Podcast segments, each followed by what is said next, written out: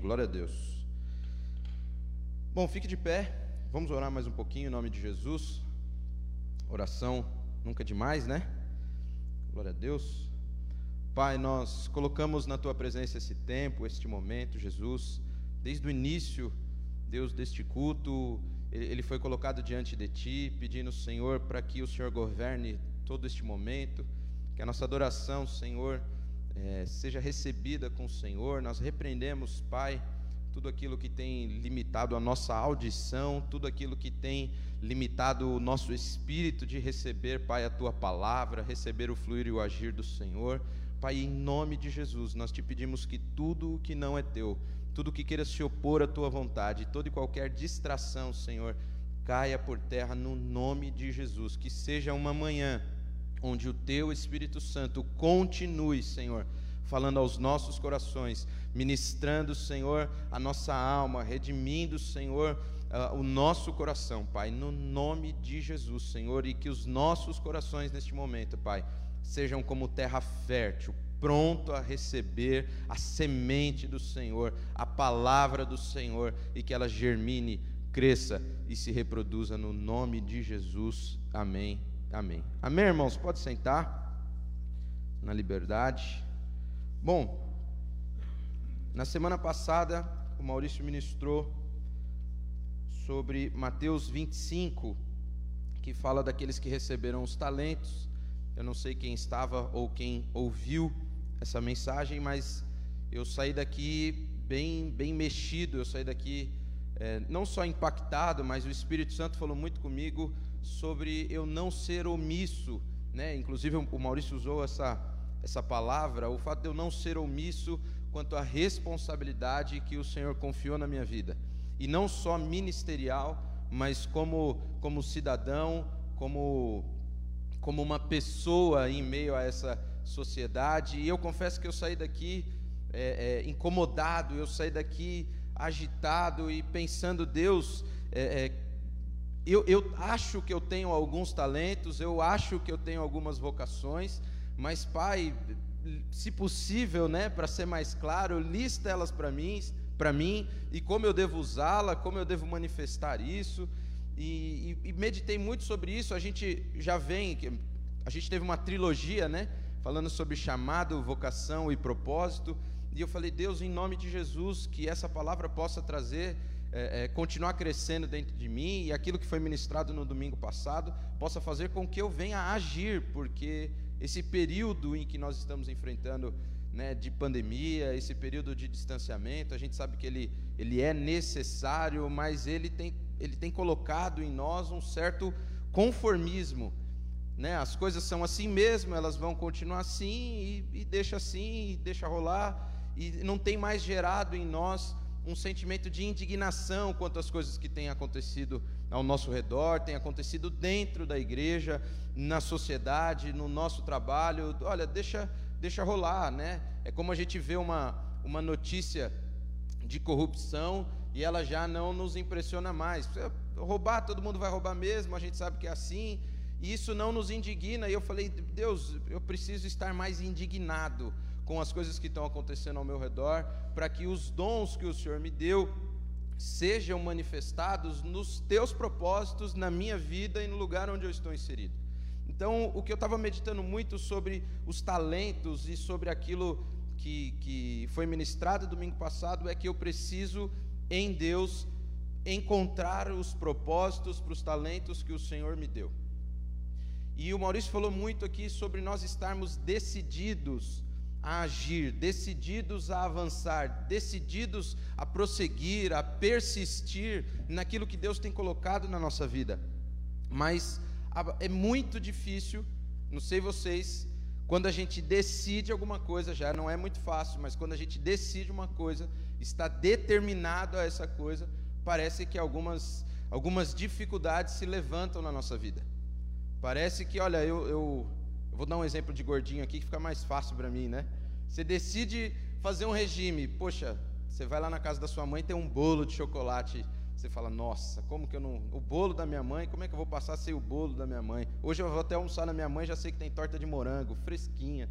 Poxa, como que eu não vou comer mais do que um pedaço? Para não chatear minha mãe, não é nem porque eu queria comer, não era nem porque eu queria comer tanto, mas quando você começa a, a pensar sobre algumas decisões que você tomou, olha, eu, vou, eu decido que agora eu vou ser dizimista, eu compreendi isso, eu entendi isso na minha vida, eu decidi que eu vou ser um missionário, Deus colocou isso no meu coração, eu decidi que eu vou ser um pregador do Evangelho, eu decidi que eu vou ser o melhor colaborador dentro da empresa onde eu estou, eu decidi que eu vou ser o melhor é, é, patrão na, dentro, dentro do meu negócio, e quando nós decidimos algumas coisas e que elas vão mudar o rumo e o percurso da nossa vida, parece que algumas dificuldades se levantam.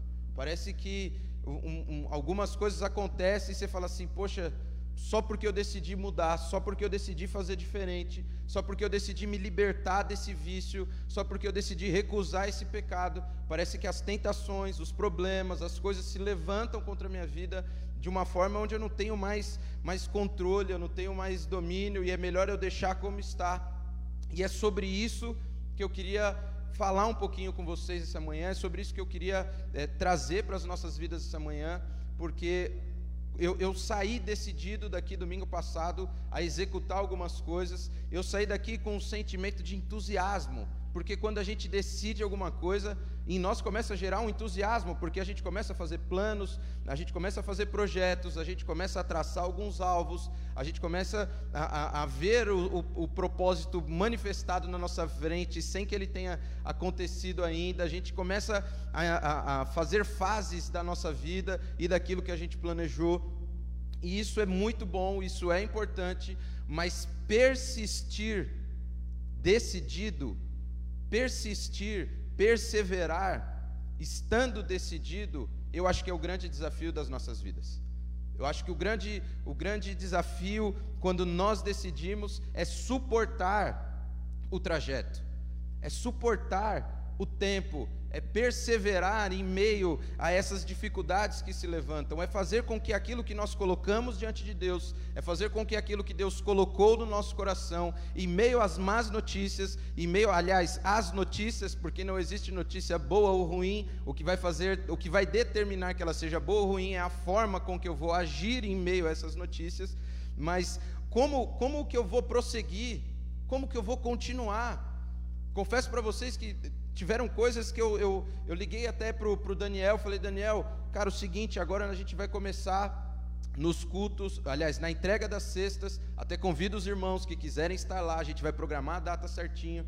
Olha, no final do culto, na entrega, a gente vai fazer um culto para entregar as cestas. Nós temos levado as cestas, alimentando eles da fome humana, mas agora é um tempo que a gente entende que a gente precisa unir as duas coisas. É mais do que atender o social, mas é atender o social levando o espiritual. Nem só de pão viverá o homem, mas de toda a palavra que vem da boca de Deus.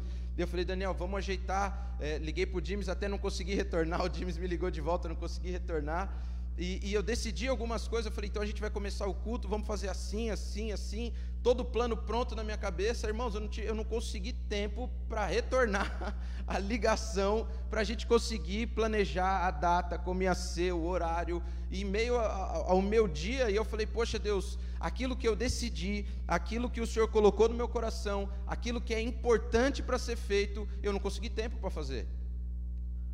Tem algo errado dentro de mim tem algo errado, é, é, eu, eu estou me corrompendo no meio da minha decisão. E é o que acontece com alguém que decide, inclusive, se libertar de algum vício, alguém que decide não cair mais em uma mesma, uma mesma cilada, né, vamos colocar assim, numa mesma situação. A grande dificuldade é persistir. A grande dificuldade é não perder o senso de propósito, é não perder o foco daquilo que Deus me deu. E meditando sobre isso, orando um pouco sobre isso, eu comecei a, a, pensar um pouco sobre a vida de Jó. Todos aqui já devem ter ouvido falar sobre Jó, sobre a vida de Jó, já ouviram, olha, centenas de ministrações ministradas aí sobre a vida de Jó, sobre a forma com que ele viveu. Mas eu quero, eu quero trazer para vocês hoje algo de Deus para as nossas vidas e para esse momento em que nós estamos vivendo, para que nós venhamos decidir e conseguir concluir, para que nós venhamos decidir e conseguir caminhar, sem que as situações ao nosso redor possam nos parar. Jó era um homem que ele orava, Jó era um homem que ele oferecia holocaustos ao Senhor, Jó era um homem que antes que os seus filhos pecassem, ele já tinha levado um holocausto, então vamos falar aí de um, de um débito e crédito, ele estava acreditado, inclusive, ele era um homem, a Bíblia diz que quando ele chegava nas praças, os mais velhos, eles davam lugar a ele, eles levantavam, dando lugar a ele para ouvir aquilo que ele iria dizer, para ouvir os conselhos que ele iria dar. Irmãos, hoje em dia, naquela época, já era algo extraordinário isso, aonde ele chegava, as pessoas paravam para ouvi-lo, as pessoas paravam para ouvir a sabedoria de Deus através da vida dele. Ele era um homem reto, era um homem íntegro, ele pagava, vamos colocar assim, nos dias de hoje, ele pagava seus impostos, as contas dele estavam em dia, ele, como diz o Maurício, ele não costurava para fora, ele não dançava apertado, a vida dele era, era aprumada diante de Deus, dentro inclusive da limitação da época dele, né? porque nós sabemos que, que isso aconteceu muito antes, até é, vinculado ali à, à época de Gênesis, o, o, o, sacerdote só veio trazer o holocausto em Êxodo a partir de Moisés, isso acontece muito depois, mas enfim, não é sobre, sobre isso que eu quero falar, mas ele era um homem de respeito, ele era um homem respeitado, ele era um homem íntegro, reto e se desviava da aparência do mal, a palavra inclusive diz isso. Mas Jó, na vida dele, assim como na nossa, mesmo que nós estejamos decididos, mesmo que nós estejamos fazendo tudo que é a vontade de Deus, mesmo que nós estejamos cumprindo tudo aquilo que Deus colocou nas nossas vidas, problemas vão surgir. Situações que vão gerar sobre nós pressões, situações que vão gerar sobre nós dificuldades, situações que vão gerar em nós medo, elas vão surgir. Bem-vindo até os 100 anos, teremos aflições. Enquanto viveres, tereis aflições, mas tende bom ânimo, é o que a palavra diz. E, e essas, essas pressões, essas notícias, esses problemas que, que vêm à nossa frente, muitas vezes eles nos desanimam, muitas vezes eles nos fazem parar. E é sobre isso que eu queria conversar um pouquinho com vocês hoje. Jó, no início do capítulo de Jó, ele já, já começa, a palavra começa a dizer quem ele é, e na sequência começa a dizer uma, uma série de, situações na vida dele. Seguinte: bateu um vento, caiu o telhado, seus filhos estavam lá almoçando, morreram. Só sobrou eu, vim aqui te falar: olha, é o seguinte, veio um grande fogo e tomou conta, eh, consumiu as suas ovelhas, só sobrou eu, matou até os trabalhadores, só sobrou eu para vir te falar: olha, é o seguinte, vieram os caldeus, roubaram parte do seu rebanho eu não lembro agora o rebanho se era de camelos, de, mas roubaram o seu rebanho, feriram os, os seus trabalhadores, só sobrou eu para vir te falar. Jó se depara com uma, uma, um cara que vivia uma vida abastada diante de Deus, uma vida, não vou te dizer privilegiada, porque nós entendemos que tudo que plantamos nós vamos colher. Então ele era um homem que colhia daquilo que ele tinha plantado e ele colhia, ele plantava coisas boas e por isso vinha colhendo isso na vida dele. E, e ele começa a se deparar com um, um dia onde tudo começa a perder o sentido, onde tudo começa a vir sobre ele, e não são situações, olha, é, é, só roubaram o, o, o seu rebanho, olha, mataram os trabalhadores, mas é o seguinte: os seus filhos morreram aquilo que te era importante. Eu, eu, eu, eu fico imaginando o, o, que possa ter vindo, né? A Bíblia não, não declara, mas como será que o coração dele, naquele momento ali, quando recebe essas notícias, por uma fração de segundo, qual que foi a sensação, qual foi o sentimento que ele teve?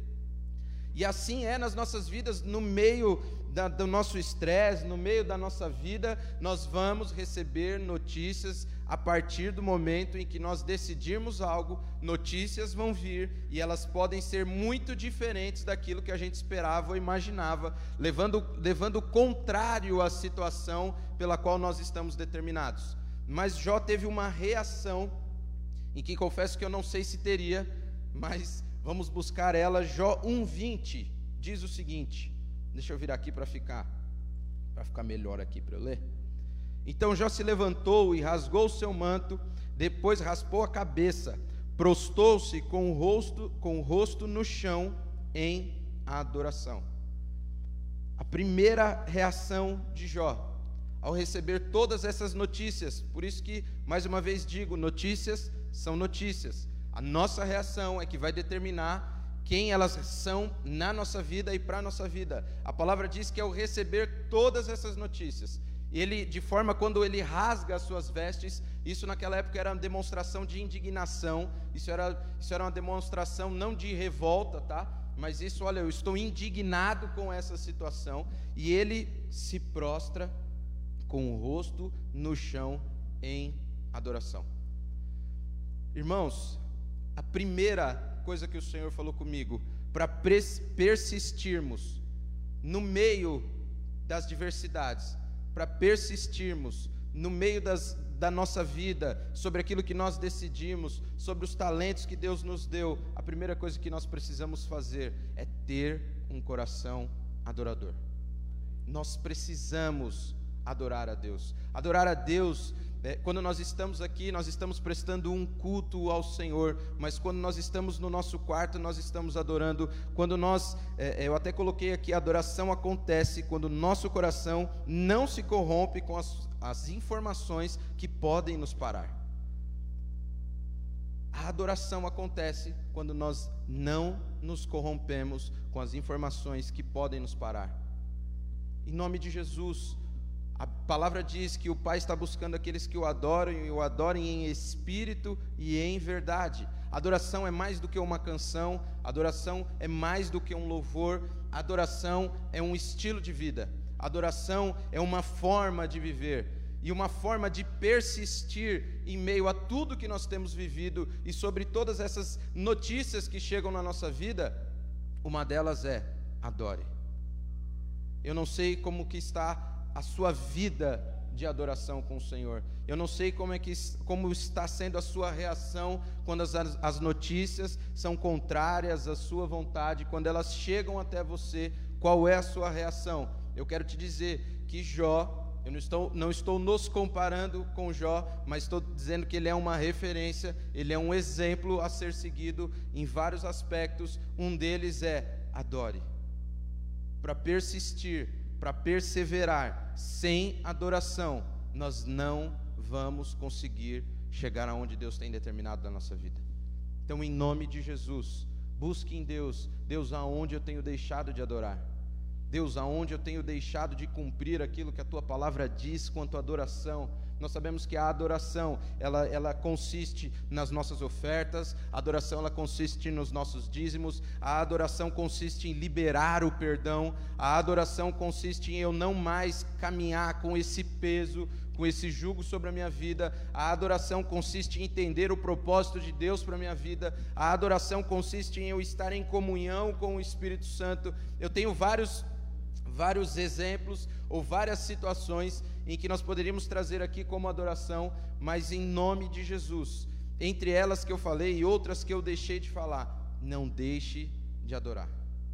Independente do que aconteça, quando você decidiu aquilo que Deus colocou no teu coração, você decidiu prosseguir, você decidiu caminhar, você, desist, você decidiu que você não ia desistir, apesar dos problemas, apesar daquilo que possa vir sobre a sua vida, não deixe de adorar. Adore a todo tempo, adore em tempo, em fora de tempo, em nome de Jesus. E a, e a, e a questão aqui da vida de Jó ainda continua. A palavra diz que, que vem feridas sobre ele, a gente vai até vai, já vai ler já, vem feridas sobre o corpo dele. Satanás, a gente sabe que Satanás vem a rodear a terra, pede, fala com o Senhor, olha, por isso que Jó é bom, por isso que Jó é reto, é porque você dá tudo para ele. O Senhor fala, olha, pode, pode tentar contra ele, você vai ver que ele não vai blasfemar. E chega em uma dessas voltas à terra, Jó chega de, Satanás chega diante de Deus e fala, olha, tá vendo? Se você deixasse eu tocar nele, aí você ia ver que ele ia blasfemar. O Senhor diz: Olha, não poupe, aliás, só poupe a vida dele, não permita que nada aconteça com, com, com para que ele não morra, e, chagas vêm sobre a vida dele, feridas vêm sobre a vida dele, e a palavra diz que ele se cobre de cinzas, se coça com, com telha. Irmãos, imagina, imagina isso, você é um cara decidido a estar na presença de Deus, você é uma pessoa íntegra, você é uma pessoa reta, você é uma pessoa que, que colocou dentro do seu coração até um senso de justiça, nós vamos falar um pouquinho sobre isso mais à frente, e você se deparar com uma situação dessa, onde até a sua carne, até a sua carne, ela luta contra você, porque feridas vieram sobre ele, e a palavra diz o seguinte, em Jó 1, 22. E tudo isso, Jó não pecou, nem culpou a Deus. Em outras traduções, em tudo isto, Jó não pecou, nem atribuiu a Deus falta alguma. Para persistir, para prosseguir naquilo que o Senhor colocou nos nossos corações, para que nós venhamos manifestar os talentos que Deus colocou sobre a nossa vida, nós precisamos assumir a responsabilidade e parar de atribuir a Deus aquilo que nós achamos que nos falta. Olha, é porque eu nasci numa família corrompida e é por isso que eu sou corrompido. Olha, é porque eu nasci numa família difícil, é por isso que eu sou difícil. Olha, é porque se eu tivesse dinheiro, tudo iria acontecer de um jeito diferente. Olha, porque se eu tivesse estudado numa escola melhor, tudo ia ser diferente. Eu ia conseguir é, é, passar na faculdade, eu conseguiria um emprego melhor. Olha, se eu fosse provido de mais beleza, eu poderia ser um, um modelo, eu poderia mudar o, o, o trajeto, eu poderia casar com uma esposa melhor porque eu sou mais bonito. Irmãos, em nome de Jesus, nós precisamos parar de colocar em Deus aquilo que nós temos como deficiência. Deficiência segundo a nossa ótica, segundo o nosso entendimento. Nós precisamos parar de colocar em Deus a falta daquilo que, que nós deixamos de fazer porque estamos corrompidos. Amém? Foi, foi, foi claro? Consegui explicar? Nós temos uma mania muito grande de colocar a culpa em Deus ou colocar a culpa no próximo. Olha, eu estava caminhando em direção ao lugar que Deus determinou para minha vida, tudo ia correndo bem, tudo ia dar certo, mas olha, se não tivesse acabado a gasolina da moto, eu tinha chego lá. Olha, se não tivesse é, aquela pessoa no trânsito vindo me fechar daquele jeito, hoje eu ia passar o dia sem, sem pecar. Hoje eu ia passar o dia sem falar uma palavra torpe. Irmãos, nós precisamos parar de responsabilizar as pessoas, as coisas que acontecem ao nosso redor e principalmente a Deus pela falta que nós achamos que temos. Não é falta como se Deus tivesse de nos deixar algo, mas se existe uma falta, é a falta de nós fazermos aquilo que realmente precisava ser feito naquele momento e naquela hora. O que faltou não foi Deus sobre as nossas vidas, o que faltou foi um caráter na minha vida para administrar aquela situação que estava na minha frente. Nós muitas vezes culpamos a Deus em diversas situações. Nós temos essa mania, desde, desde o Éden, né? Adão chega para o Senhor e fala: Olha, a mulher que você me deu, ela foi, foi por causa dela, mas quem me deu foi você. Se você não tivesse me dado isso, o papo foi mais ou menos nesse sentido, né? Se você não tivesse me dado ela, a gente tinha passado batido nessa conversa aqui. Tava de boa, tava nós dois, não tinha acontecido nada. Enquanto na verdade ele atribuiu a Deus alguma falta, mas não havia falta em Deus, houve uma falta de posição, houve uma falta de decisão, houve uma falta de caráter da pessoa dele. Então, irmãos, em nome de Jesus, para persistir, pare de colocar em Deus, pare de colocar no governo, pare de colocar nas coisas que estão ao seu redor a falta daquilo que você deixou de fazer, que eu deixei de fazer, no nome de Jesus. Não estou falando isso só para a sua vida, isso ministrou muito antes a minha vida. É mais fácil culpar a Deus do que assumir a responsabilidade e compreender que Deus tem o melhor. É muito mais fácil culpar a Deus do que eu assumir a responsabilidade da bucha que eu criei. Em meio a essa dificuldade toda, eu entender que mesmo assim Deus tem o melhor. E Ele vai me colocar no lugar certo. Ele vai me colocar no caminho certo. Para que eu possa cumprir os propósitos que Ele chamou na minha vida. Os propósitos que Ele deu na minha vida. Então, em nome de Jesus, nós não devemos atribuir a Deus falta alguma. Em tudo isto, Jó não pecou nem atribuiu a Deus falta alguma. Esse é um versículo que, que já algumas vezes que eu li, ele, ele fala comigo: eu preciso parar de colocar culpa aonde não tem culpa, e eu preciso começar a assumir a responsabilidade da minha vida de oração. Eu preciso começar a assumir a responsabilidade do meu tempo de leitura da palavra. Eu preciso começar a assumir a responsabilidade de ter a postura de um cristão que este mundo precisa. Eu preciso assumir a responsabilidade de fazer a diferença dentro da igreja que eu congrego. Eu preciso assumir a responsabilidade de fazer a diferença no lugar onde eu trabalho. Eu preciso. Irmãos, eu quero dizer para vocês, eu não estou te dizendo que eu consigo fazer elas. Eu quero te dizer que eu entendo que falta em mim, não é em Deus. Se a humanidade está como está, ela não é culpa de Deus, ela é culpa nossa que habitamos aqui e não aprendemos a viver segundo a palavra de Deus e, a, e conforme a palavra de Deus nos ensina. Amém? Amém, irmãos? Então aplaude Jesus aí, em nome de Jesus. Quando acontece toda essa situação com Jó, quando ele passa por toda essa dificuldade, cara começa a se, se coçar com caco, é, é, é, ele, faz, ele se cobre com cinzas, se enfia num buraco, porque até o vento é, é, machucava a sua pele. Ele se depara com uma situação. A mulher dele diz algo para ele. Abre em Jó 2, 4, 10. Jó 2, 4, desculpa, a gente vai ler até o versículo 10. Isso vai trazer o contexto bíblico daquilo que eu falei até agora e uma outra parte que nós vamos falar para frente. Pele por pele, um homem dará tudo o que tem para salvar a sua própria vida. Versículo 5. Estende tua mão e tira a saúde dele, e certamente ele te amaldiçoará na tua face. Pois bem, disse o Senhor: faça o que quiser com ele, mas poupe-lhe a vida. Então Satanás saiu da presença do Senhor e causou em Jó feridas terríveis, da sola dos pés ao alto da cabeça. Jó, sentado em meio às cinzas, raspava a pele com um caco de cerâmica.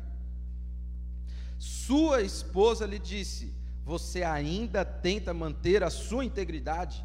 Amaldiçoe, amaldiçoe a Deus e morra. Jó respondeu: Você fala como uma mulher insensata aceitamos da mão de Deus apenas as coisas boas e nunca o mal, em tudo isso Jó não pecou com os seus lábios. Jó se depara com uma pressão tão grande, não só as situações que estavam ao redor dele, mas a mulher que, que dormia com ele, a mulher que teve os filhos com ele, a mulher que viveu a vida com ele, ela chega para ele e fala o seguinte: desiste, já deu, para, amaldiçoa esse Deus, e vou te dar um conselho: morre. É melhor morrer do que continuar vivo, porque acabou, tudo, tudo é acabado. Às vezes nós vamos nos deparar com os talentos que Deus nos deu, às vezes nós vamos estar decididos a desenvolver aquilo que Deus colocou no nosso coração. Às vezes nós vamos estar entusiasmados com aquilo que Deus está fazendo e com aquilo que Deus vai fazer. E nós vamos nos deparar com pressões de lugares que nós nem poderíamos imaginar. As pressões, elas sempre vão vir. Às vezes elas vão vir da sua esposa, do seu esposo, ela pode vir dos seus filhos, ela pode vir da sociedade. Não se esqueça que Noé, fazendo aquilo que era vontade de Deus, eu imagino o quantas pessoas não passaram e olharam para ele e falaram assim: Você é maluco, né? Construindo essa arca, Noé, eu não sei se eu falei Moisés aqui, me deu um bug na cabeça, mas Noé, em nome de Jesus. Quem já viu aquele filme O Todo Poderoso? Tem o 2, né? E ele está lá construindo, construindo a arca e a família dele olha para ele e fala: "Mano, esse cara é 13. Esse cara é louco. Como é que ele pode, né, isso é uma ilustração daquilo que que tem na palavra de Deus. Enfim, não, não estamos pregando sobre sobre o filme, mas um exemplo mas olhando e, falando assim, esse cara é doido. As pessoas falavam, olha, lembrei até o nome do cara, era Evan Baxter. o Evan tá ficando louco. O cara tá barbudo, tá andando com a roupa diferente, mas ele estava fazendo aquilo que Deus disse para ele. Ele se deparou com pressões ao todo, ao todo lado dele, e, nós, e Jó aqui se deparou com, com pressões de todos os lados, irmão. inclusive da sua mulher. Mais para frente nós vamos ver, inclusive dos seus amigos. Os amigos de Jó, tirando Eliú, ali falam algumas, falam algumas coisas para ele, mas não vamos entrar muito nisso. Mas irmão, em nome de Jesus, quais são as pressões? De onde estão vindo as pressões? Quero te dizer uma coisa em nome de Jesus: elas não vão ser, e elas não podem ser, a justificativa pelas quais nós vamos parar. Em nome de Jesus. Elas podem vir de todos os lados. Quando você estiver buscando cumprir aquilo que é a vontade de Deus, não importa de onde vier a pressão, entenda que Deus está trabalhando. Entenda que Deus está fazendo tudo que precisa ser feito para a sua vida mas nós precisamos tomar posição em meio a essas pressões. No meio dessas pressões, um povo precisa se levantar, um povo que tem a marca de Cristo, um povo que tem a semelhança de Deus na sua vida, precisa se levantar e demonstrar para a sociedade e demonstrar para a nossa própria vida que nós não iremos parar e não vamos nos corromper, independente da pressão que venha contra a nossa vida nós vamos cumprir a vontade de Deus nas nossas vidas. Nós vamos desenvolver os talentos, nós não vamos parar, nós vamos persistir. E para persistir, nós vamos ter que suportar as pressões. Nós vamos ter que suportar as pressões. Decidir um projeto, traçar um plano, é lindo enquanto ele está no papel. DRE de empresa, todos eles dão certo no papel Todos eles funcionam. Vai na prática. Vai viver no dia a dia para ver se funciona igual, tá ali. A maior luta é fazer bater aquele trem lá.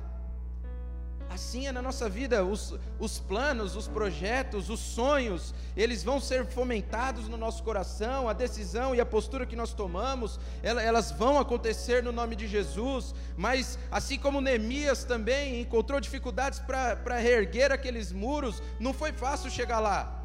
Tinha entulho, tinha gente chata, tinha gente contra. Ele, ele se programou, ele se preparou, ele orou, ele pediu, ele descreveu todo o material. O rei perguntou o que ele queria, ele colocou aquilo diante do rei. O rei liberou ele, ele reconstruiu o muro. Depois nós sabemos em tempo recorde. Mas é o seguinte: no meio daquilo ele precisou suportar as pressões. Ele precisou suportar o escárnio daqueles que não queriam que aquilo acontecesse, daquilo que aqueles que não imaginavam que aquilo poderia acontecer. Irmãos, nós precisamos aprender, nós precisamos lutar contra essas pressões. A depressão, o Maurício deu um exemplo que para mim sempre ficou muito claro nesse sentido. Ela, ela é a pressão externa que corrompe o meu interior. Se eu conseguir exercer uma pressão interna maior do que a pressão externa que vem sobre a minha vida, eu não vou estar mais deprimido. Isso não se consegue por um acaso, isso não se consegue do nada. Para vencer isso é necessário persistir, é necessário buscar em Deus a, a, a, revelação desse chamado, desse propósito, dessa vocação, do desenvolvimento desse talento, entendendo Deus, eu não fui feito para ser assim. Eu não fui feito para que isso aconteça na minha vida, mas eu não vou perder tempo colocando no Senhor qualquer dificuldade, colocando ao meu redor qualquer dificuldade que seja, mas eu vou persistir firme na tua palavra e à luz do teu evangelho, e eu vou vencer todas essas coisas, porque o seu poder, ele se aperfeiçoa na minha fraqueza. E é por isso que eu não vou desistir. É por isso que eu não vou parar. Em nome de Jesus. Irmão, para persistir, nós precisamos estar em comunhão. Se nós não estivermos em comunhão, vai ser difícil persistir sozinho. Vai ser difícil persistir quando você está vivendo aquilo só para você. O que Deus te deu para mim e para sua vida não é para que a gente viva para nós, é para que a gente viva para a vida das pessoas que Deus colocou no nosso coração não é para que nós sejamos é, é, é, cheios da graça de Deus para nós, mas é para que nós sejamos favorável à vida das pessoas. A graça é o favor de Deus para as nossas vidas, mas não é para que nós venhamos nos abundar nela, é para que nós sejamos favorecidos, nós sejamos o favor que os outros precisam, é para que nós venhamos favorecer a vida dos outros. E andar em comunhão é para que quando um caia, o outro o levante. A Bíblia diz que o, o Senhor fala: não é bom que o homem esteja só, farei para ele uma auxiliadora idônea. É o que diz a palavra de Deus. Esteja cercado de conselheiros. A pandemia também foi uma coisa que aconteceu que distanciou, que rompeu a comunhão de muitas pessoas, muitas. E eu não estou colocando a culpa na pandemia, porque poderiam existir outro meio, outros meios, a gente poderia se ligar mais. Eu não gosto de FaceTime, né? Mas a gente podia fazer mais FaceTime. Existem, existem outros meios para que a comunhão ainda aconteça. Em Hebreus 10, do 24 ao 25, diz o seguinte: Pensemos em como motivar uns aos outros na prática do amor e das boas obras. E não deixemos de nos reunir como fazem alguns, mas encorajemos-nos mutuamente, sobretudo agora que o dia está próximo. Nós estamos vivendo em dias em que o dia está próximo. Nós não sabemos o dia, nós não sabemos a hora, nós não sabemos como que vai ser, como que vai acontecer, mas a questão é o seguinte: não importa qual seja o nome do dia que esteja vendo, estejamos juntos, estejamos em comunhão, vamos nos reunir como igreja, vamos, vamos discipular vida, as vidas uns dos outros, vamos buscar na palavra de Deus aquilo que está, que está transtornando a nossa vida para que nós sejamos curados. Vamos estar em comunhão, irmãos, no culto, aqueles que já podem, já estão vacinados, aqueles que estão de máscara, aqueles que já podem, em nome de Jesus. Vamos nos reunir como igreja, como povo. É mais do que uma reunião neste lugar, amém? Mas vamos nos reunir como igreja, admoestando uns aos outros, ministrando uns aos outros, para que nós venhamos levar a igreja para fora desse lugar. Mas se dentro deste lugar nós já não conseguimos ser igreja, como seremos lá fora? Então, em nome de Jesus, esteja em comunhão, na multidão dos conselhos, a sabedoria, a prosperidade, busque andar com pessoas que vão, vão revelar aquilo que, que é de Deus para a sua vida, para que o seu caráter seja forjado. Jó, seus amigos ali falaram muitas muitas besteiras para ele, falaram muitas coisas para ele, mas Eliú, Eliú, um dos seus amigos, foi um cara que falou a verdade para ele. Abre aí em Jó 33, nós vamos ler do 1 ao 13. Nós sabemos que Jó, ele fala muitas coisas. Jó, ele fica um pouco transtornado, mas o que me admira é que ele está colocando isso diante de Deus. Ele não está, ele não tá fazendo isso é, de birra, de mimo. Jó está colocando diante de Deus. E aí o seguinte, Eliú vai responder para ele agora, depois de tudo que ele falou. Jó, ouça minhas palavras, preste atenção ao que eu vou dizer. Chegou a minha vez de falar, as palavras estão na ponta da língua. Falo com toda sinceridade, digo a pura verdade.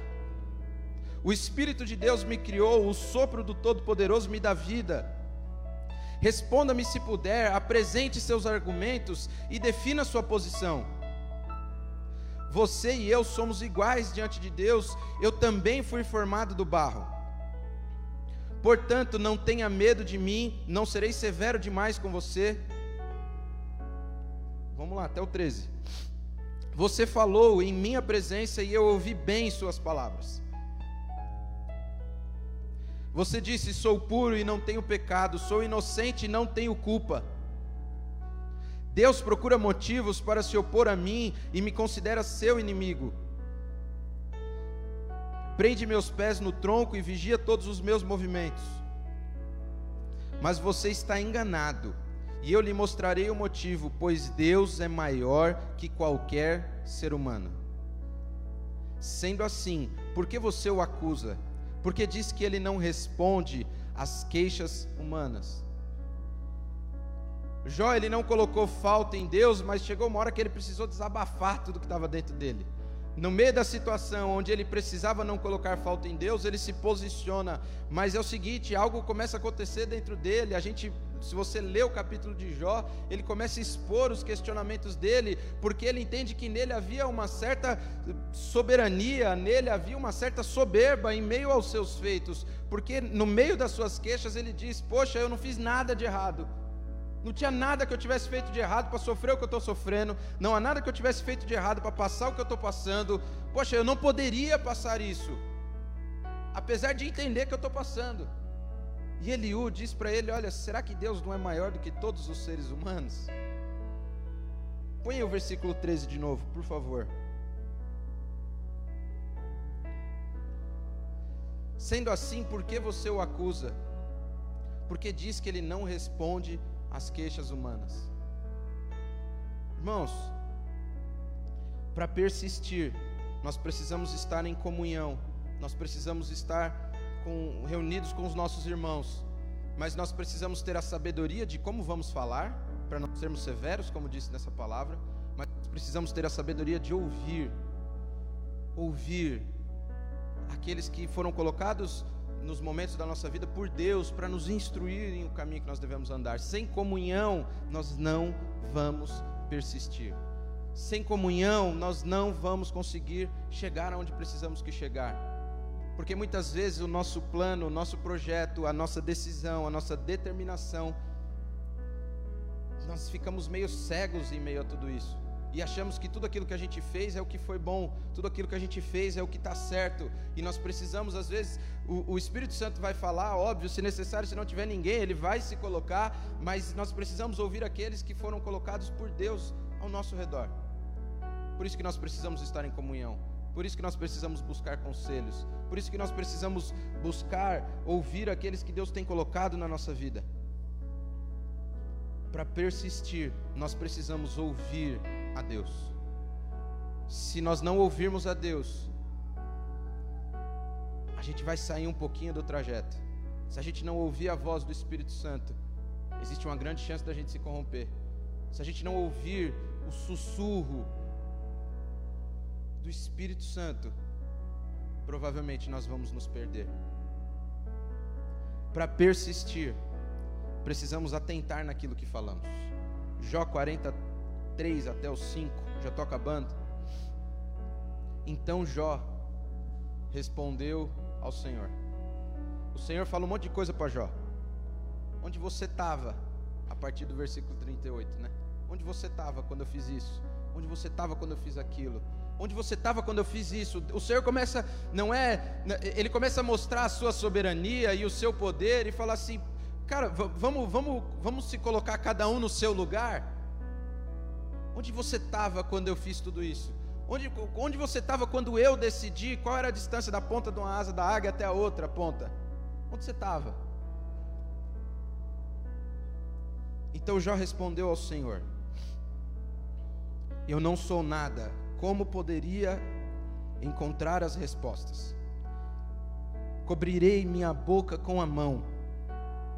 Já falei demais, não tenho mais nada a dizer nós precisamos nos atentar naquilo que tem saído da nossa boca. Para persistir, nós vamos ter que frear a nossa boca em alguns momentos. Para persistir e não desistir de desenvolver, de fazer aquilo que Deus nos chamou, nós, nós precisamos nos atentar, porque na nossa boca existe o poder para abençoar e, e para maldizer. O Senhor nos deu essa autoridade. Como que nós temos usado a nossa boca? Como nós temos usado aquilo que sai dos nossos lábios para abençoar ou para maldizer? Tome cuidado com, com aquilo que você tem dito para as pessoas que estão ao seu redor. Tome cuidado para aquilo que você tem dito na sua casa para o seu esposo, para a sua esposa, para os seus filhos, aquilo que você tem dito no trabalho. A palavra dita e a flecha lançada, elas não voltam atrás. A melhor coisa do mundo era poder rebobinar a fita e deletar algumas coisinhas que nós já dissemos. Não dá. E Jó, quando o Senhor responde ele, Jó se depara com isso e fala: É melhor eu colocar a, minha, a mão na minha boca já falei demais, não tenho mais nada a dizer. Cuidado com o que você fala, porque pode tornar o caminho um pouco mais longo. Não porque Deus vai te colocar no fim. Não se esqueça, nós colhemos aquilo que plantamos. Nós ainda somos privilegiados pela graça, pela misericórdia, pelo amor de Deus sobre a nossa vida. Mas nós precisamos ser responsáveis pelos nossos atos, pelos nossos pensamentos, por aquilo que dizemos, pelas nossas atitudes.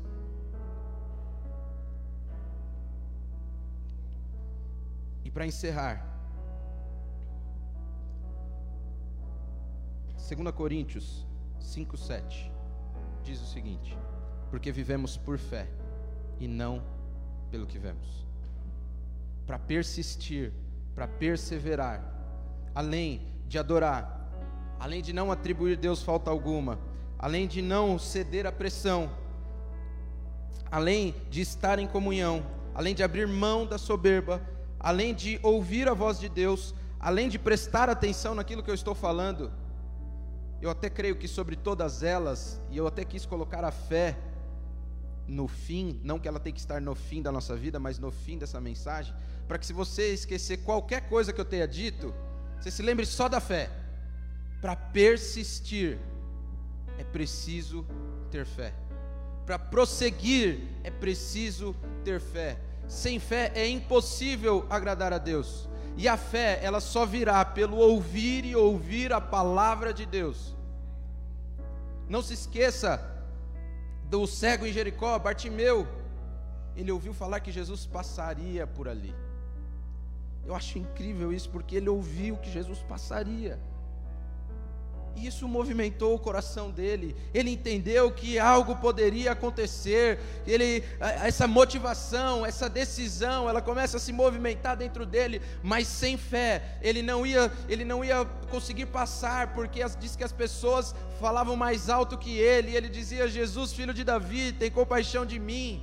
Ele poderia não estar vendo onde Jesus estava vindo, poderia colocar os problemas nisso. Olha, como eu não estou vendo se ele está vindo da direita ou da esquerda, não vai dar para eu chegar até ele, não vai dar para eu alcançar ele. Ele precisou persistir. Mas o que, o que deu gás, o que deu combustível, para ele persistir naquilo que Deus colocou no coração dele, porque quando ele ouviu falar que Jesus passaria por ali, e eu creio que isso por fé, pelo ouvir esta palavra de Deus, ele entendeu: hoje é o meu dia, o dia de eu ser curado, o dia de eu ser liberto. Então, em nome de Jesus, ouça a palavra de Deus e persista com fé. Vença as pressões com fé, adore com fé, não ceda, não ceda a sua própria soberba, vença isso com fé nós não andamos por aquilo que nós vemos, mas nós andamos pela fé. E Efésios diz que a fé é dom de Deus. Nós não somos salvos pela graça, mas nós somos salvos pela fé. Isso é um dom de Deus. Efésios 2, 8, acho que 8 e 9, fala sobre isso. A fé é um dom de Deus. Sois salvos pela graça. Põe aí Efésios 2 para mim. Vós sois salvos pela graça, perdão. Por meio da fé.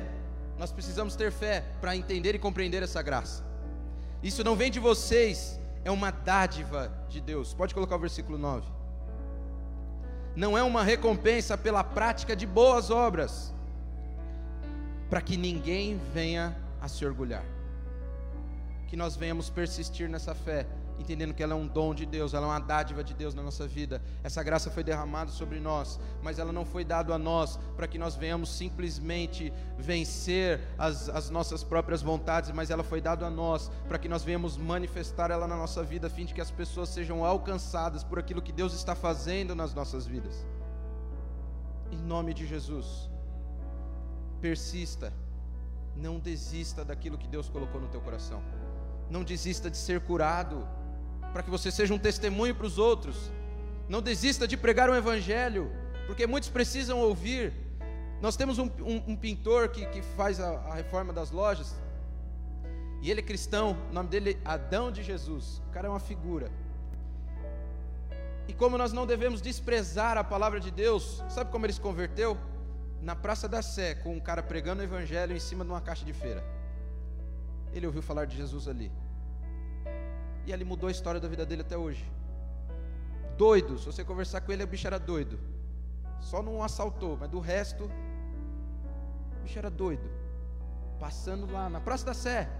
Às vezes a gente menospreza os pequenos começos, às vezes a gente despreza os detalhes, mas Deus não despreza os pequenos começos, Ele não despreza os detalhes. Ele passou lá e ouviu, porque alguém se dispôs a falar. Como ouvirão se não há quem pregue?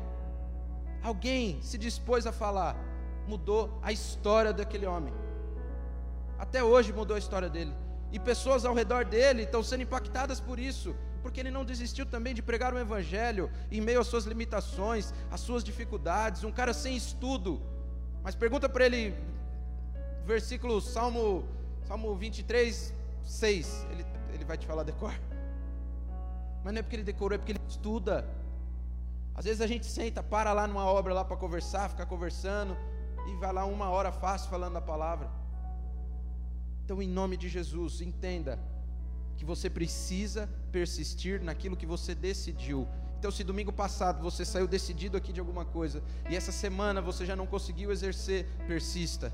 Vença as pressões, vença as dificuldades, vença, porque o Senhor quer que você vença, não para que você chegue no pódio, mas o Senhor quer que você vença para você compartilhar, para você compartilhar dessa bênção, para você compartilhar dessa prosperidade. Prosperidade, a gente sabe muito bem, não é medido por aquilo que a gente junta, mas por aquilo que a gente reparte. Eu estava ouvindo hoje de manhã o pastor Paulo Júnior falar, Paulo Borges Júnior, ele estava falando no, numa live que ele faz todo dia de manhã, e fazia tempo que eu não o ouvia, e eu preciso vencer a minha ansiedade, amém? Vocês já sabem disso a veras. E aí eu botei na janela lá o meu celular pendurado, falei, vou ouvir uma pregação, tem que ouvir uma pregação, né? E vou tomar banho enquanto eu vou tomando banho, isso para eu me ocupar enquanto eu estou tomando banho, né? Incrível o quanto eu preciso me vencer.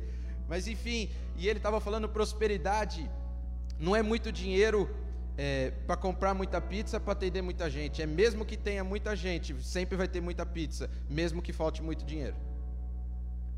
Isso é prosperidade, porque o Senhor vai vir e vai prover. O Senhor vai prover. Então o Senhor quer que nós venhamos conquistar, o Senhor quer que nós venhamos vencer todas essas coisas em fé. Mas sempre se lembra, é mais do que para que eu e você estejamos confortáveis. É mais do que para que eu e você tenhamos algo, algo que seja favorável à nossa vida, mas é para que nós possamos compartilhar, é para que nós possamos partilhar e que pessoas sejam alcançadas por isso. Então, em nome de Jesus, tudo que Deus colocou no teu coração, persista persista, não desista. Seja de ser curado de uma depressão, seja de ser liberto de um vício, seja de pregar o Evangelho, seja de fazer um culto na praça, seja de vir aqui e, e arrumar as cadeiras da igreja, seja de, de. Irmãos, Deus vai ministrar o seu coração, no nome de Jesus. Mas em tudo que Deus colocou no seu coração, não desista, persista, desenvolva os talentos que Deus te deu como foi ministrado aqui. E por fim, persistir vale o empenho. Não é que vale a pena, porque aquele que persiste não caminha pela recompensa. O que persiste, ele caminha pelo esforço, ele caminha, ele caminha pelo, pelo alvo, ele não caminha por aquilo que ele vai conquistar. Ele caminha pelo empenho de fazer. Então, em nome de Jesus, vai valer a pena todo o seu empenho no Senhor. Em nome de Jesus. Fique de pé. Vamos orar.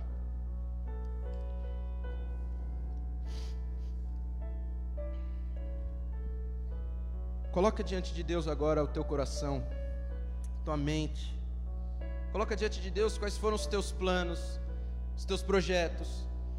Se você ouviu a ministração de domingo passado e você também saiu mexido como eu, quais foram as coisas que você colocou diante de Deus e que às vezes você já não conseguiu começar a executar essa semana?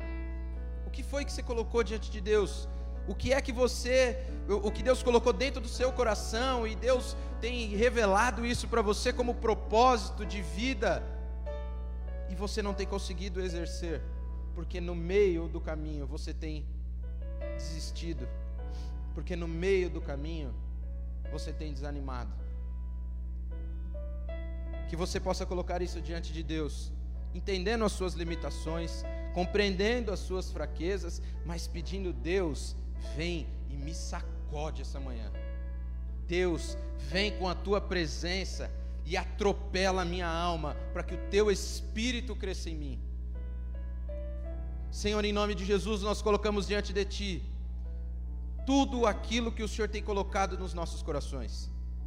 Todos os planos, propósitos, sonhos, desejos, que todo desejo humano caia por terra nesta manhã que os planos do Senhor, aquilo que o Senhor tem sonhado, aquilo que o Senhor tem planejado, aquilo que o Senhor tem desejado para as nossas vidas, que isso comece a nascer, a crescer dentro dos nossos corações, Pai. Para que os nossos sonhos sejam alinhados com os seus, para que as nossas vontades sejam alinhadas com as suas, Jesus. Nós não queremos mais caminhar, Deus, por aquilo que nós estamos vendo, mas nós queremos caminhar por fé tendo a certeza, Senhor, de que todas as pressões, todas as dificuldades, tudo isso foi vencido na cruz do Calvário pelo Senhor. Nós devemos descansar na tua presença.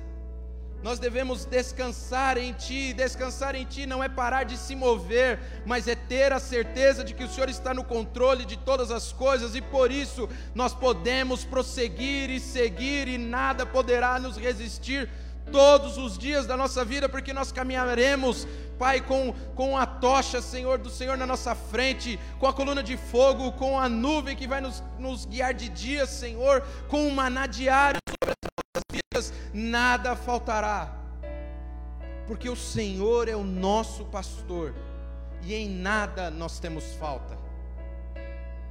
Nunca vai faltar a tua presença, nunca vai faltar a tua companhia. Pai, que nós venhamos entender isso nesta manhã, que nós venhamos sair daqui, Senhor, sacudidos pela tua palavra, Deus. Que nós não venhamos desistir daquilo que o Senhor colocou nos nossos corações. Que nós não venhamos desistir de pregar o teu evangelho, que nós não venhamos desistir de falar da tua palavra, que nós não venhamos desistir de adorar, que nós não venhamos desistir da nossa casa, da nossa família, que nós não venhamos desistir de ser curados, que nós não venhamos desistir de ministrar aquilo que o Senhor tem manifestado nas nossas vidas, o bom do Senhor, este Evangelho, esta boa nova. Que nós não venhamos desistir de nos aprofundar na tua palavra, que nós não venhamos desistir de orar, seja lá quais forem as pressões, seja lá quais forem as dificuldades, que nós não venhamos desistir de multiplicar os talentos que o Senhor colocou nas nossas vidas, no nome de Jesus, no nome de Jesus, que nós venhamos prosseguir para o alvo. Que nós venhamos prosseguir para o alvo, em nome de Jesus. Que o Senhor seja o alvo, e que olhando para o Senhor, assim como nós fomos ministrados aqui no nosso DNA, nós venhamos imitar a beleza da tua santidade, que nós venhamos imitar os teus feitos, que nós sejamos literalmente a materialização das virtudes do Senhor nessa terra. Em nome de Jesus. Que nós não venhamos desistir de perdoar, que nós não venhamos desistir de amar, que nós não venhamos desistir de buscar em Ti as respostas, que nós venhamos buscar no Senhor muito mais do que os seus privilégios, muito mais do que os privilégios de sermos herdeiros e cordeiros, mas que nós venhamos buscar no Senhor quais são as nossas responsabilidades, quais são os nossos deveres, e pelo que e para que nós fomos chamados. E eu creio, Jesus, que é para reconciliar os homens contigo, que é o que diz na tua palavra. Esse é o nosso chamado, esse é o nosso propósito que seja essa motivação da nossa vida todos os dias, Pai. Em nome de Jesus, que o Senhor traga paz a cada coração essa manhã. Traga paz, que a paz do Senhor que supera todo entendimento seja derramado sobre os nossos corações. Que a alegria do Senhor seja manifestada nas nossas vidas. Que seja notório, que seja aparente a plenitude do Senhor nas nossas vidas, Pai.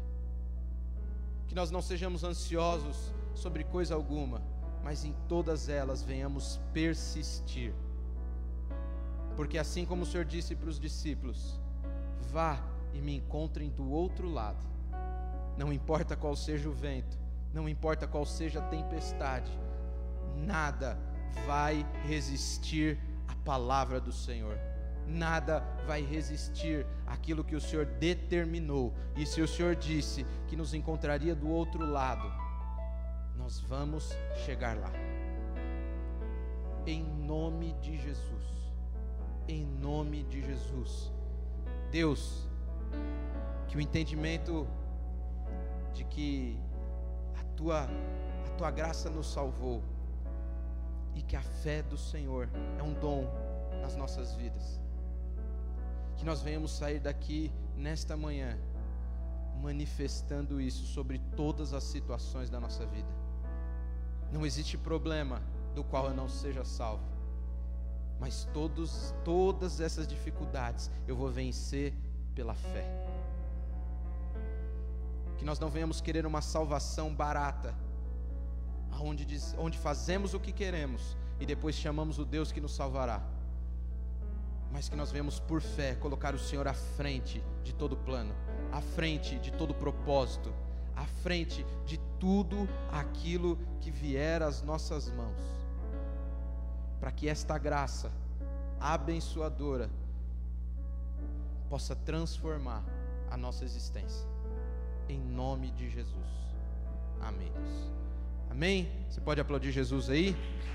Desculpe o horário. O Bispo Daniel agora passa o bastão, passa o microfone. O Senhor te abençoe, uma semana de bênção, viu? Em nome de Jesus.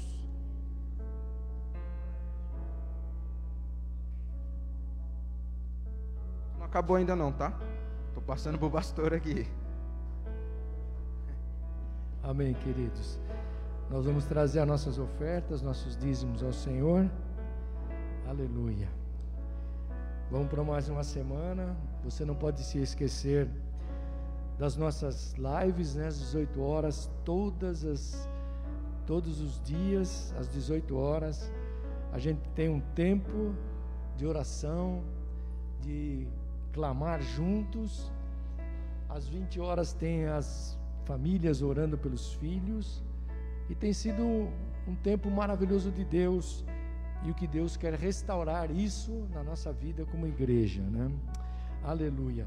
Quando você prepara a tua oferta aí, nós vamos orar a Deus por as ofertas, e você já pode trazer aqui em nome de Jesus. E nós vamos terminar aqui para que o Senhor possa te levar em paz para um domingo abençoado debaixo da Sua palavra. Aleluia. Não se esqueça, né? nessa palavra é interessante, porque a gente não pode nunca esquecer, e Jó nunca esqueceu de que Deus estava trabalhando, e Deus tem muitas maneiras de trabalhar, né? E uma, uma pergunta que sempre fica: por que Coisas ruins acontecem com gente boa. Sabe por quê, querido? Porque Deus é que controla todas as coisas na nossa vida. Tudo vem das mãos de Deus. Então nós precisamos oferecer a Deus por fé mesmo, aquilo que o Elias pregou aqui hoje. Aleluia. Que Deus te abençoe aí. Vá para um domingo especial de Deus. Né? Durante essa semana toda aí, hoje às 18 e vamos a semana inteira em oração e com certeza Deus vai te abençoar para um tempo novo de Deus. Aleluia. Senhor, nós abençoamos agora essas ofertas, esses dízimos, Senhor, que fazemos aqui e entregamos a Ti, ó Deus, com gratidão no nosso coração por tudo aquilo, Senhor, que Tu tens nos dado e abençoado, ó Deus, e tem enchido o nosso coração de alegria, ó Deus Pedimos que a tua bênção venha sobre cada família aqui da igreja, todos aqueles que têm envolvidos, ó Deus, nas obras missionárias, no campo, todas as coisas, ó Senhor nós temos visto, Senhor, a tua mão de bênção, Senhor, sendo derramada em cada família, em cada vida. Prospera os teus filhos, ó Deus, nas suas, nos seus negócios.